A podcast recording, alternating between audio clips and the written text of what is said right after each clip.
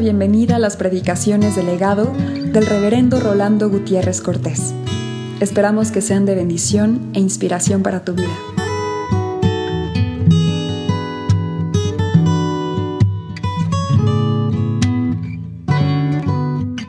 Proverbios 16, los últimos versos, del 31 al 33.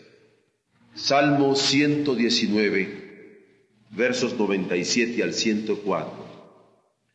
Oh, cuánto amo yo tu ley.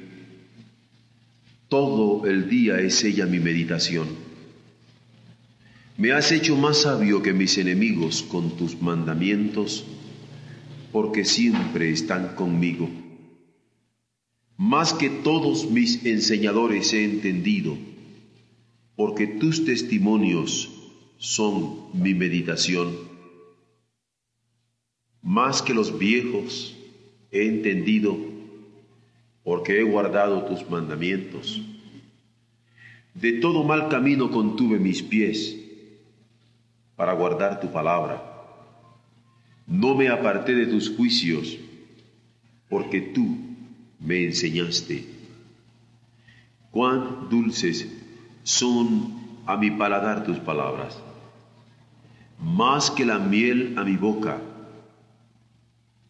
De tus mandamientos he adquirido inteligencia, por tanto he aborrecido todo camino de mentira. Amén.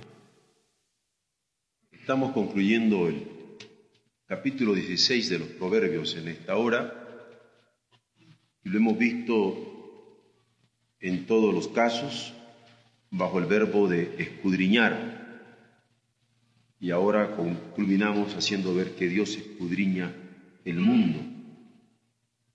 Y parece muy interesante que los versos últimos, como los hemos leído, nos dicen que corona de honra es la vejez que se halla en el camino de justicia. Mejor es el que tarda en airarse que el fuerte, y el que se enseñorea de su espíritu que el que toma una ciudad. La suerte se echa en el regazo, mas de ella, del Señor, es la decisión de ella. Me parece que son tres versos que culminan con esta serie de proverbios, y en el caso del verso 31, me interesaría que vean que no solamente se habla de corona, ni de honra, ni de corona de honra, ni de la vejez, ni de corona de honra de la vejez, sino que dice que es corona de honra la vejez que se halla en el camino de justicia. No se trata de ser viejo y ya por eso tener una corona de honra, sino de ser viejo en el camino de justicia. Segundo, quisiera que viéramos acá cuando dice, mejor es el que tarda en airarse que el fuerte. No se está diciendo que no sea bueno el fuerte, pero sí que el que logra controlarse en su ira es mucho mejor que el fuerte. E incluso el que se enseñorea de su espíritu es mucho mejor que el que toma una ciudad, es decir, más grande que Alejandro Magno o más grande que César, podía ser uno que tenga la capacidad de enseñorearse de su espíritu. Y en tercer lugar, cuando habla de la suerte se echa en el regazo, más de Jehová es la decisión de ella, me llama la atención que no quita el hecho de que haya un juego de suertes y de que alguien tire los dados para arriba pero el que controla la vuelta que está dando es, Dios. Es decir, la suerte se echa en el regazo. Ahí, así jugamos normalmente, hasta como niños, esas cosas. No es que esté de acuerdo con los juegos de azar, pero vamos diciendo, se dan esas cosas.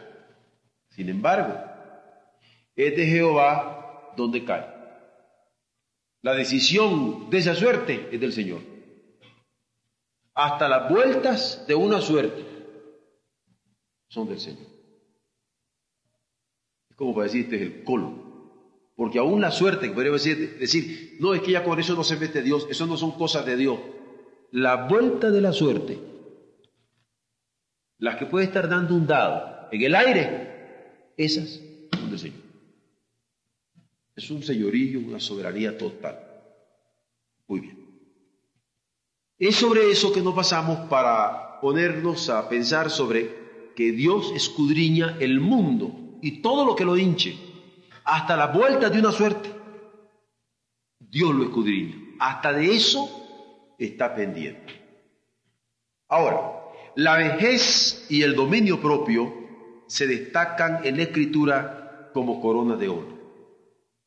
Porque se habla de la vejez como una posible corona de honra, a como se habla también del dominio propio. Y esto es cierto en el Antiguo Testamento y es cierto en el Nuevo Testamento. Por eso un hijo de Dios no puede dar por ignorado el hecho de que la vejez es digna de respeto.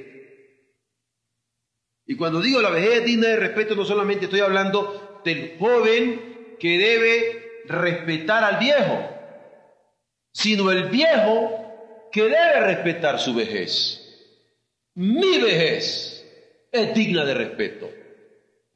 Porque soy viejo, no me puedo dar el lujo de hacer tonterías y torpezas.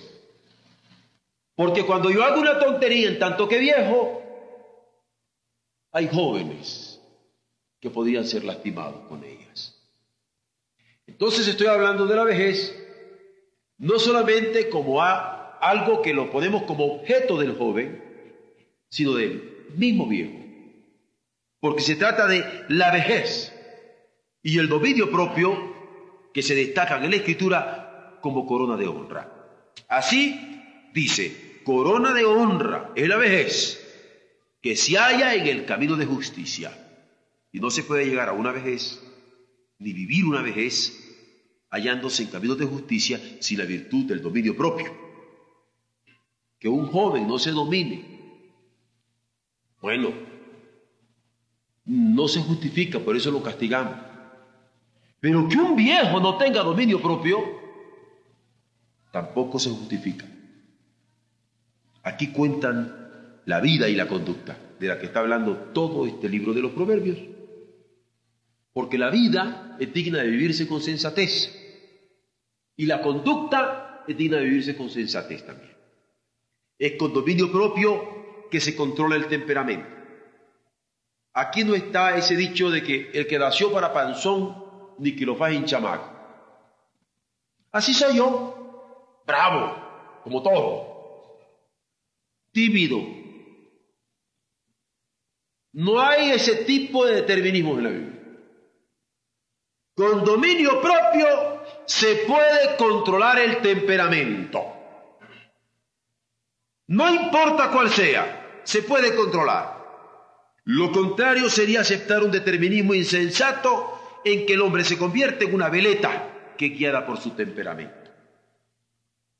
Ni una razón cultivada, ni una voluntad educada, ni un sentimiento formado, ni una personalidad íntegramente disciplinada puede ceder a los caprichos de un temperamento. Que yo tenga un temperamento violento, para no ponerle los nombres psicológicos, los que todos podemos conocer. Si yo tengo razón, si yo tengo sentimiento, y voluntad educados, no puedo ceder a un descontrol de ese temperamento.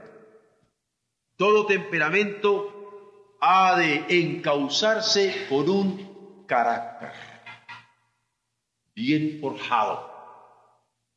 No estoy hablando de formado.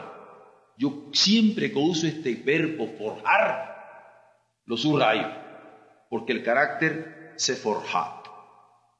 Y todo temperamento ha de encauzarse con un carácter bien forjado. Recuerdo un maestro, que era mi maestro de química, de química. nos revisaba las notas y las quería manuscritas, porque en la letra se manifiestan ciertos caracteres, incluso temperamentales, y nos vigilaba. Yo todavía no he encontrado una manera de controlar mejor a alguien que revisar en las notas manuscritas. Para los que brincan mucho, hay que revisar las notas. Ahí no hay pierde. Por eso, un temperamento ha de encauzarse forjando un carácter. Eso no se aprende en los libros. Eso se forja. Y se forja a marro. Y quien tiene dominio propio es lento para la ira. Y esto es característica de una vejez que se halla en el camino de justicia. Aquí no hay excusas para decir, es un viejito cascarrabias. Es que ya está viejito. No honra a un viejito cascarrabias la vejez de la que la Biblia se ocupa.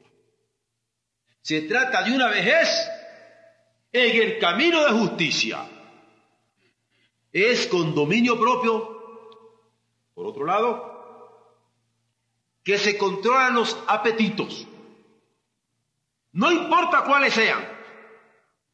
Todo apetito siempre debe estar bajo estricta vigilancia. Tampoco se puede aceptar ser esclavo de los apetitos. Es una de las bondades humanas del ayuno voluntario. Cuando alguien ayuna porque quiere ayunar, puede comenzar a forjar su carácter porque comienza a controlar sus apetitos. Es terrible cuando yo es que eso si no puedo dejarlo de comer. O eso si no lo puedo dejar de hacer. Eso ni que fuera niño.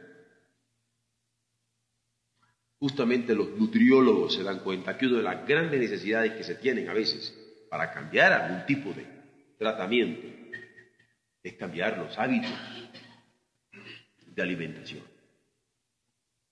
Quien tiene dominio propio controla sus apetitos y quien controla sus apetitos controla sus pasiones.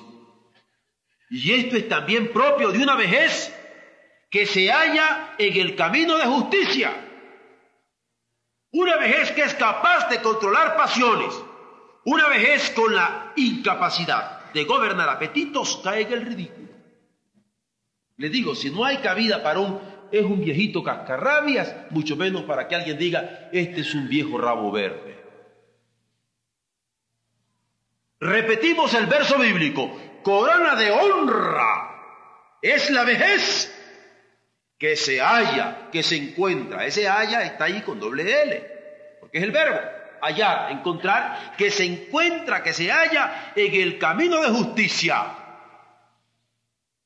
Por eso una vejez con la incapacidad de gobernar apetitos cae en el ridículo, todo el mundo se ríe de él. Y tantos hay que son el hazme reír del mundo por descontrol de los apetitos. Por otro lado, no solamente vamos a hablar de una vejez que controla temperamento, de una vejez que controla apetitos, sino es con dominio propio que se controlan los sentimientos. Hay que inspeccionar como con lupa, como con microscopio, como con detector electrónico.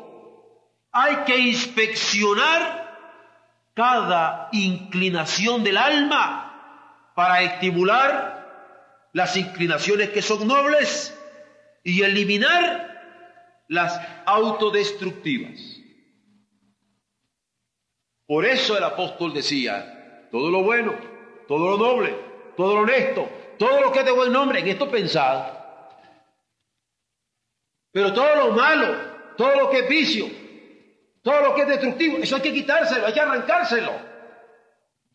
Hay muchos que se ocupan de lo que se llama higiene mental.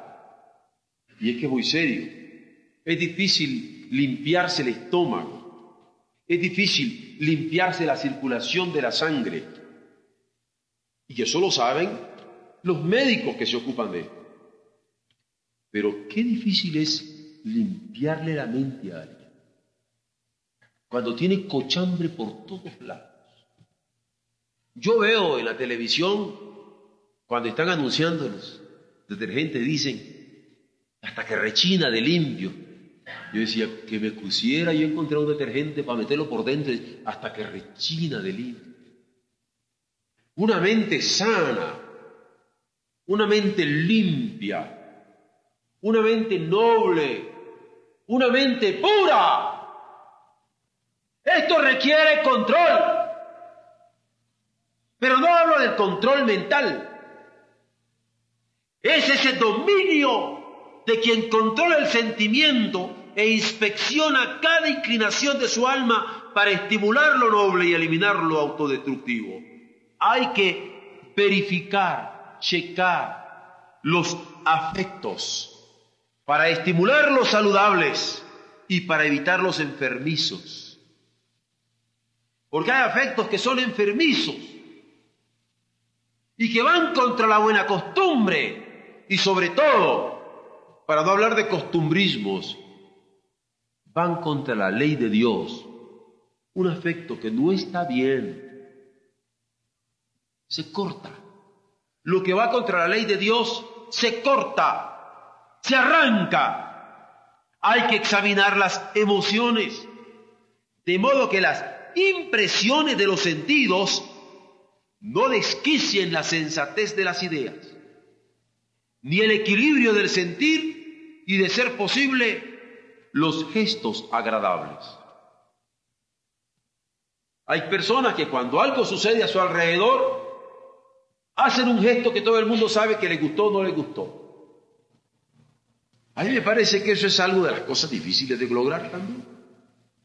Lo que llaman, aún en los terrenos del juego, poker face.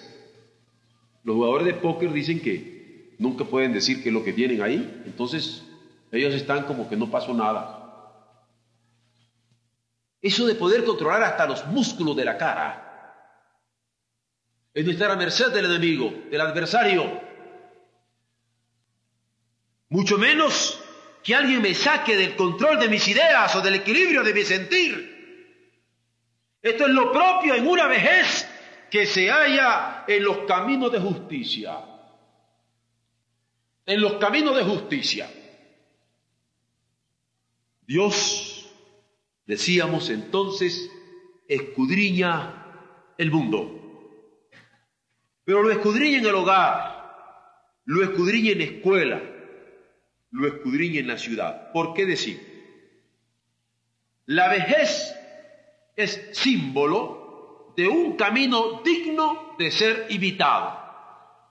Como representante de la fuerza moral de una familia, porque un viejo, qué viejo, noble, equilibrado, representa la fuerza moral de una familia.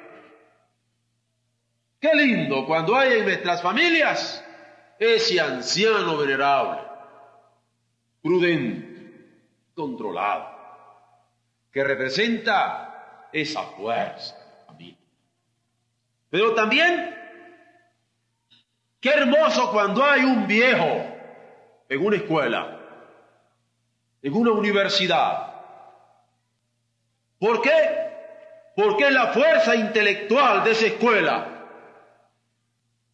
Qué lindo cuando hay escuelas que tienen decanos eméritos o rectores beneméritos.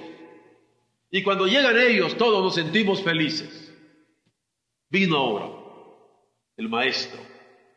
Y todos vamos a abrirle el coche y atenderlo y a sentarlo y a estar discutiendo con él tal vez en una junta y esperar al final su palabra que es una palabra siempre estimulante para ir adelante, es ese viejo. Es ese viejo que se encuentra en los caminos de justicia, que no solamente puede ser fuerza moral para la familia, sino intelectual de una escuela. ¿Quién no tiene esta vejez? De ser la fuerza moral de la familia, o ser si hemos tenido la dicha de la docencia, de la noble carrera de la docencia. Fuerza intelectual en nuestra escuela. Pero ¿qué podríamos decir de un pueblo cuando pueden desfilar nuestros ancianos, pero porque son fuerza espiritual de ese pueblo? Porque son un símbolo del pueblo. A mí me parece hermoso aquí en México cuando yo veo a los ancianos que todavía tenemos del tiempo de la revolución, pero que pueden ser símbolos espirituales entre nosotros. Dios escudriña todos estos ámbitos de hogar, de escuela y de ciudad. ¿De qué serviría acumular años sin llegar a influir con fuerza moral en una familia? Porque yo puedo decir, ay Señor, dame más años de vida, pero si soy una desgracia en mi familia, ¿de qué sirve acumular años? Y no ser fuerza moral en mi familia. ¿De qué sirve acumular años y no ser fuerza intelectual en mi escuela? ¿De qué sirve acumular años sin llegar a influir con fuerza espiritual en un pueblo de que he formado parte? La vejez no es para acumular años. Queremos vejez en el seno del hogar, pero viejo, que es fuerza moral. Vejez en las escuelas, pero viejo, que es fuerza intelectual. Vejez en los pueblos, pero viejos, que son la fuerza espiritual de ese pueblo. La influencia moral, la influencia intelectual, la influencia espiritual es corona de honra, que llega a la vejez en los campos del hogar, o en el campo de la escuela, o en el campo de un país. ¿Cuánto dice este verso? Corona de honra es la vejez que se halla en el camino de justicia. Por eso la vejez ha de cuidarse en el hogar, donde su presencia es imagen de paz. La vejez ha de cuidarse en el hogar donde las palabras de un viejo son el oráculo por su sabiduría. La vejez ha de cuidarse en el hogar donde el comportamiento del viejo es el considerado y su contentamiento pleno de sanidad y su bondad inspiración de convivencia armónica. Bendito sea el Señor que no solamente tiene palabras para nuestros niños, que no solamente tiene palabras para nuestros jóvenes, sino que tiene palabras para nosotros en nuestra edad provecta. Dios no nos deja solos. Está con nosotros. No se puede pensar que una vejez se halla en los caminos de justicia si es incapaz de inspirar esta paz que es propia de la prudencia que dan los años vividos bajo la dirección de Dios y con estricto dominio propio. La vejez que es corona de honra, la que es corona de honra, es imagen viva de la paz interior. Por eso es que la vejez hay que cuidarla en el hogar. Y bendito en los hogares que hayamos tenido un viejo que recordar, con un carácter hasta el final de su días, bien templado. Porque ejemplo tenemos para hacerlo bien.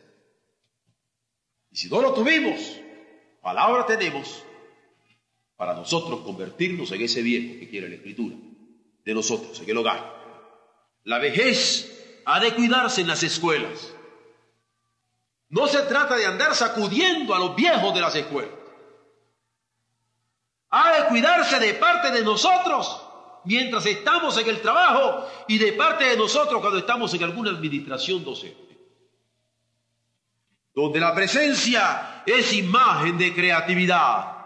Sus palabras son orientación oportuna su comportamiento estímulo de trabajo disciplinado. Nadie piense en la vejez como parte de la vida académica en el mundo moderno. Sin embargo, ¿cuánto se aprende del consejo de ese anciano que no compite? De acuerdo del doctor Juan R. Janeway. Lo conocí en sus años últimos. Me abría sus apuntes, me abría sus libros. ¿Cuándo iba a pensar el doctor Janeway que yo iba a hacer competencia suya? No, Me acuerdo del doctor Bart, pero ¿cómo se le iba a ocurrir competencia de mi padre? Mencionar sus nombres. Casi me avergüenza. Porque no he podido ser el discípulo que quizá podría haber sido. Pero un viejo. ¿Quién ha tenido maestros viejos? Ah, qué viejos. Ellos no están compitiendo con uno, se dan todo. El reto es de uno, a ver si puede, aunque sea con un cachito de... A la vejez, en las escuelas. ¿Cómo necesitamos aprender a estimarla? Para aprender del consejo del anciano que no compite, sino que forma, que no envidia, se da, que no codicia para sí, sino que crea con generosidad. Qué hermoso cuando nosotros en nuestros años de adulto podemos formar nuevas generaciones. Y lo que nos enorgullece son las generaciones que estamos formando porque ya no estamos para competir ni para codiciar para nosotros, sino para crear con generosidad. Corona de honra es la vejez que se halla en los caminos de justicia. Claro, que se trata de temperamentos disciplinados. Claro, que se trata de apetitos controlados. Claro, que se trata de sentimientos encausados en lo noble que en lo familiar, en lo intelectual y lo espiritual son tenidos por dueños de sí mismos. La vejez ha de cuidarse también en los pueblos, donde su presencia es imagen de justicia y santidad. Ahora ha entrado de moda de sacar a los viejos de los trabajos, porque en la sociedad de producción se está pensando en términos de una producción cuantitativa y no en términos de producciones cualitativas. ¡Qué peligro! Entiendo perfectamente los cálculos administrativos en que esto se sedimenta. Pero qué peligroso. Cuando uno está a la luz de la Biblia, es otra la perspectiva. Es otra la perspectiva porque la vejez ha de cuidarse en los pueblos. Se puede hablar de justicia en el campo secular porque es lo menos que se requiere de un anciano honorable. ¿Se imaginan ustedes un anciano injusto? Sería el mayor desconsuelo que uno pudiera tener. Si al contrario al llegar a una corte uno pudiera encontrar que es un anciano el juez, que va a ser justo. ¿Cómo bendeciremos a ese anciano? Porque es justo. Y es lo menos que podemos pedir en el campo secular, la justicia. Y queremos ancianos en nuestra ciudad que se destaquen por su justicia. Porque es lo menos que se requiere de un anciano honorable. Pero en el caso de una vida consagrada a Dios, es menester la santidad. Qué hermoso recordar a un anciano nuestro por lo santo. Ya no digo por lo ferviente. Cuando yo recuerdo a nuestros ancianos que ya no están con nosotros, que estaban adelantes, deseosos de servir, firmes en sus puestos, ¿no le parece que ha sido una grande bendición? Y nosotros hemos tenido esa dicha. Y bendito sea Dios por ello. Porque si en lo secular se pide justicia, entre nosotros santidad y añadiría y en Oré fervor. Porque no bastaría los años. Aquí hay que mantener el corazoncito caliente. Bien se aplican para ellos las palabras de Jesús cuando dijo, por tanto, también vosotros estad preparados, porque el Hijo del Hombre vendrá a la hora que no pensáis. ¿Quién es pues el siervo fiel y prudente al cual puso su Señor sobre su casa para que les dé el alimento a tiempo? Bienaventurado aquel siervo al cual, cuando su Señor venga, le halle haciendo así. Hace una semana estuve visitando la primera iglesia bautista en Jalapa. Estuve visitando a un discípulo a quien estimo muchísimo, el pastor Mario Us Aque. Chacho Maya, a quien tuve el gusto de ayudar en su formación. Pero está trabajando con un pastor, Enrique Buzo, anciano. El pastor es Mario, mi joven estudiante. Pero qué gusto que me dio.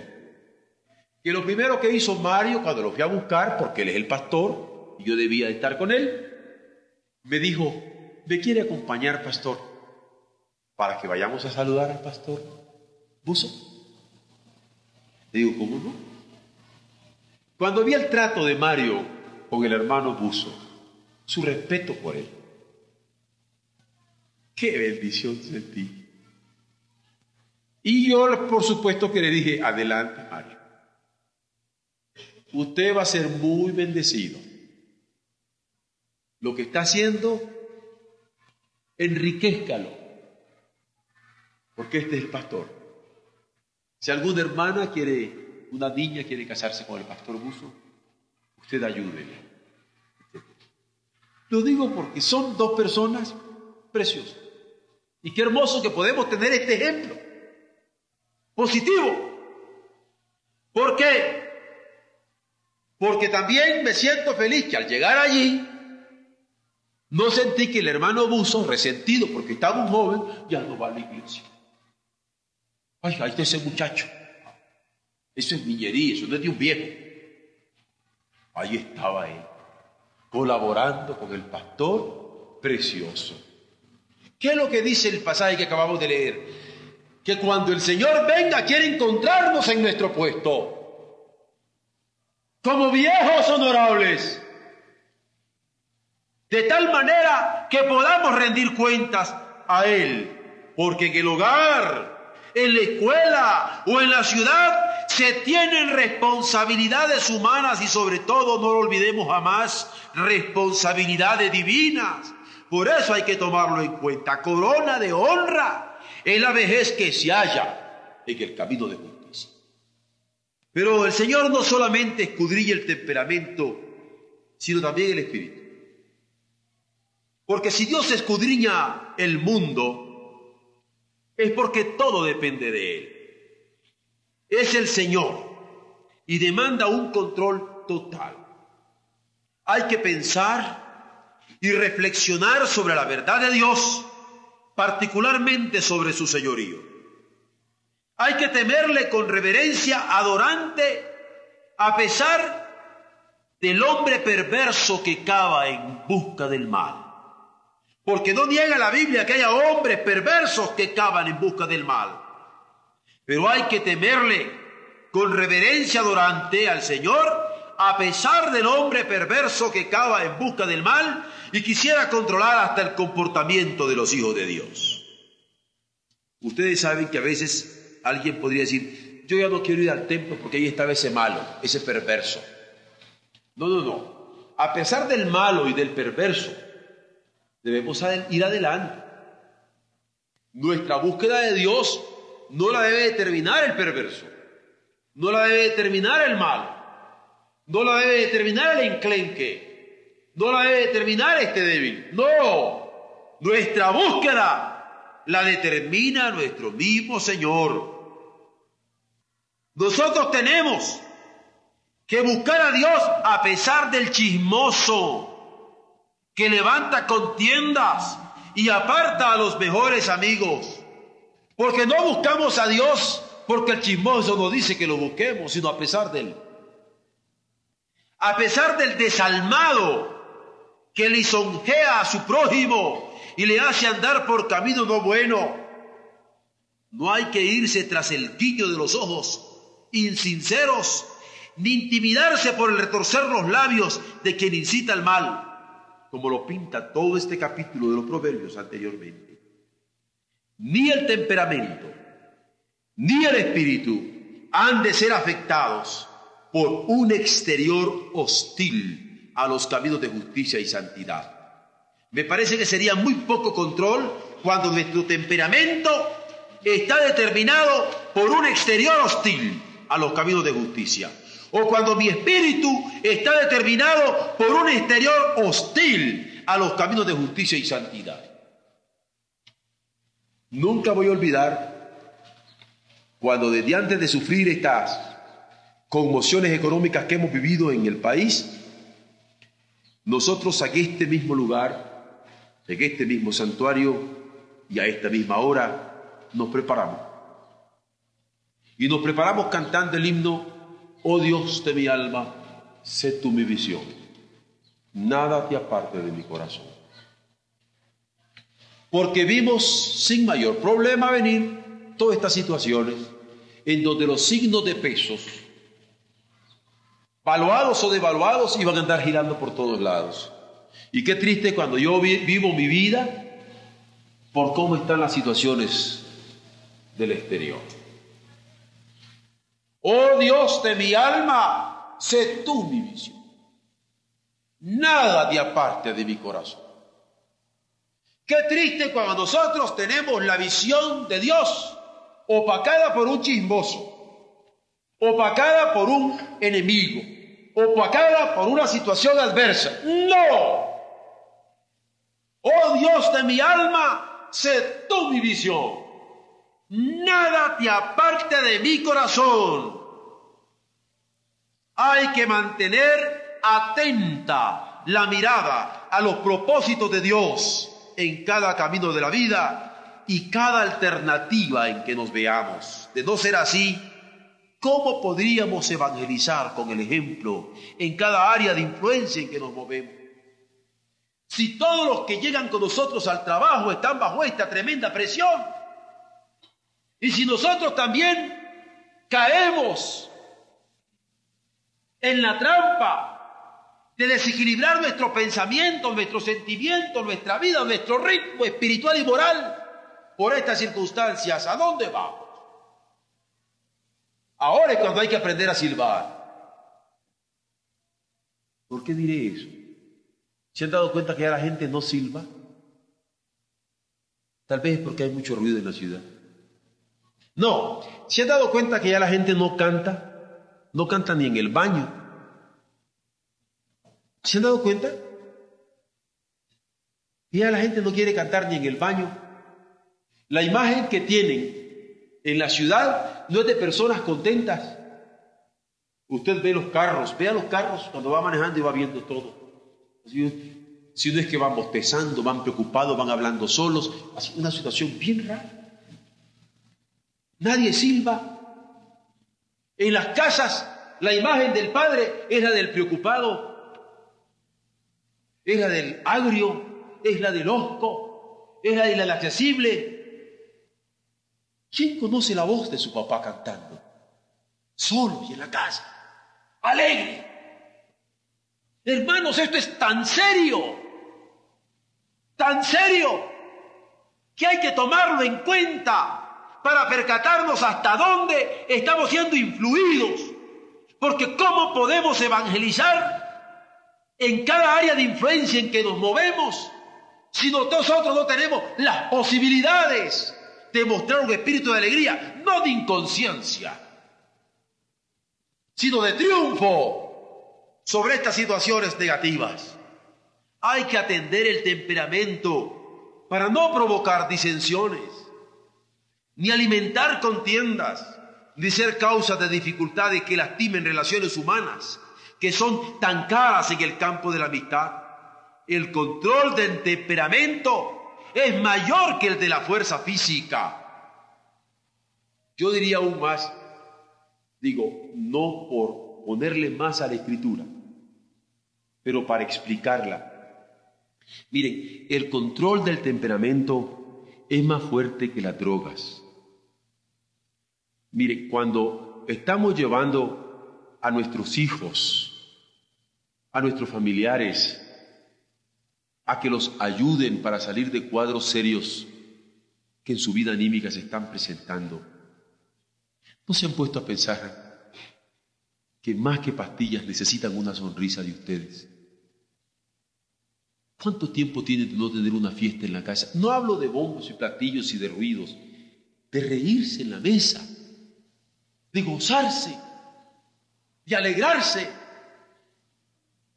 ¿Dónde se ha ido la risa? ¿Dónde se ha ido la alegría? ¿Dónde se ha ido la vida familiar? ¿Dónde? Hay que atender el temperamento para no provocar disensiones, ni alimentar contiendas, ni ser causa de dificultades que lastiman relaciones humanas que son tan caras en el campo de la familia y la amistad. El control del temperamento es mayor que el de las fuerzas físicas o el de las drogas. Ni los más grandes conquistadores pueden compararse a quien ha logrado la victoria sobre sí mismo en su temperamento, sus hábitos, su moral de lucha, su fervor de espíritu. Hay que atender el espíritu, no solamente el temperamento, para no provocar desviaciones del movimiento de una vida hacia Dios. Cuando hablo del término movimiento, Movimiento. Es un término que muchos entienden. Detrás, sin embargo, yo estoy pensando en términos de espíritu. Porque se dice que el espíritu es un roah en hebreo. Es un soplo. Y cuando yo soplo, yo puedo tirar esta hoja. Cuando soplo, provoco el movimiento. El movimiento de mi familia. ¿Cuál es el soplo? que lo está determinando. Cuando yo llego, ¿por qué corren? ¿Para huir de mí o para venirme a dar un beso? ¿Cuál es el movimiento? ¿Cuál es el origen espiritual del movimiento de la casa, del trabajo? Por eso hay que atender el espíritu que no provoca desviaciones del movimiento de una vida hacia Dios, del ritmo de una vida familiar saludable, de la marcha de la historia de un pueblo que teme a Dios y quiere apartarse del mal. Porque hay movimiento en la historia, hay espíritu en la historia. Nosotros somos parte del espíritu de Dios que está soplando hacia el movimiento de las familias, de la historia y del mundo. Somos la fuerza espiritual de Dios por eso. ¿O porque creían? Si no se trata de algo intangible, sino todo lo contrario, y algo que se toca, que se siente, que afecta la vida. La Biblia celebra al que se enseñorea por eso de su espíritu, mucho más que a quien toma una ciudad y quien tiene dominio sobre los movimientos de sí mismo para encauzarlos a Dios, que tiene dominio sobre los movimientos de su familia para dirigirlos a la piedad, yo me he dado cuenta de padres que ya no tienen capacidad de buscar a Dios. Han dejado de orar. Han dejado de juntarse con los hermanos para orar. Perdieron la fuerza para ellos, también para sus hijos, también para sus nietos, también para sus bisnietos. Quien tiene dominio sobre sus movimientos para encauzarlos a Dios, va a poderlos tener para los de su familia, para dirigirlos a la piedad, o los de la ciudad para estimularle los caminos de justicia. Es alguien que está llamado a este espíritu de santidad. La honra de la vejez. Es premio de una vida honesta. La honra de la vejez es premio de una vida limpia. La honra de la vejez es premio de una vida disciplinada que no vive de suertes como jugador de azar, ni de chiripas como irresponsable, sino de confiar en el Señor que le ha educado en el camino del bien, porque es el Señor que maneja la caída de los movimientos de la suerte que se eche en el regazo. Vivamos de tal manera que si el Señor nos concede la vejez, sea plena de honra por el dominio propio. Vivamos de tal manera que si el Señor nos concede la vejez, sea plena de honra no solamente por el dominio sobre nuestros temperamentos, sino sobre nuestros apetitos y sentimientos personales. Que podamos tener espíritu para mover nuestros sentimientos hacia Dios y arrastrar, por así decirlo, los sentimientos de nuestro hogar, inspirándolo, hinchiéndolo de amor, y en la escuela y en la ciudad que nos pone el Señor para ser testigos fieles de su justicia y de su santidad. Recordemos, corona de honra es la vejez que se halla en el camino de justicia. Y para andar en los caminos de justicia se requiere el dominio propio que nos indica el Señor. Porque en el caso nuestro no es un dominio propio racional, que solamente porque yo pienso que eso es lo mejor, voy a hacer eso. Les recomiendo que lean muy cuidadosamente el salmo que dimos antes del mensaje, porque llega a decir, más que los viejos he entendido por obedecer tu palabra, por oír tu palabra, por asimilar tu palabra. Porque nuestros caminos, nuestros caminos, han de ser guiados por el Espíritu del Señor. Dios nos dé viejos honrados. Dios nos haga viejos honorables. Porque corona y honra es la vejez que se halla en los caminos de la justicia del Señor. Amén.